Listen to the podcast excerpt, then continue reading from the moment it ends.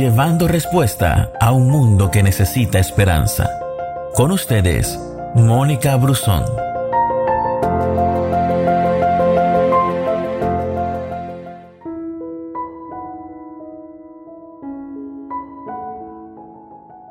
Todos hemos hablado de una persona sin haberle conocido, ya sea positiva o negativamente, y la mayoría de las veces se equivocan nuestros conceptos.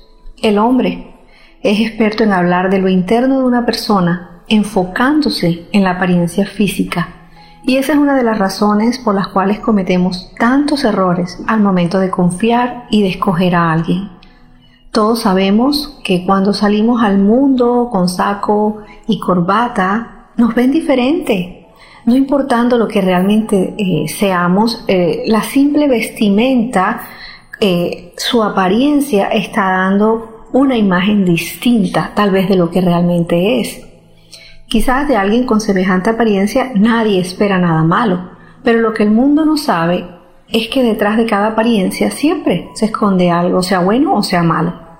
Es muy importante cuidar nuestra forma de vestir, de peinarnos, la higiene, es de suma importancia presentarnos así delante de los hombres, pero la pregunta es, ¿cómo nos presentaremos ante Dios?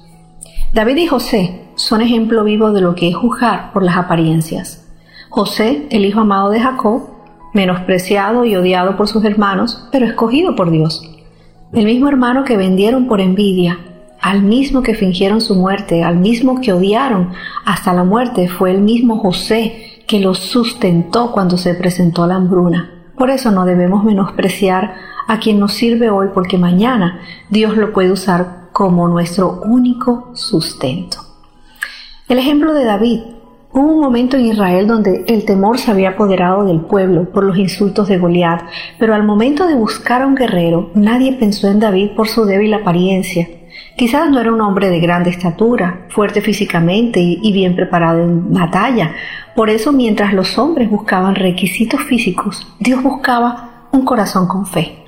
Quizás el pueblo veía a Goliat como nosotros vemos las imposibilidades, pero las imposibilidades estarán haciéndonos frente hasta el día que se presente la fe.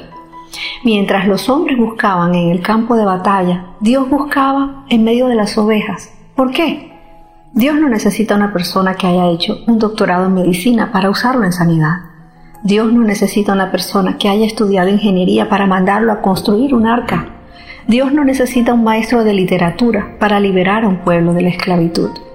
Dios solo necesita a alguien que le crea, porque un hombre con fe puede vencer cualquier obstáculo, porque Dios peleará sus batallas. Gracias por escucharnos. No te pierdas ninguna de nuestras publicaciones. No olvides compartir este audio con todos tus amigos. Que Dios te bendiga.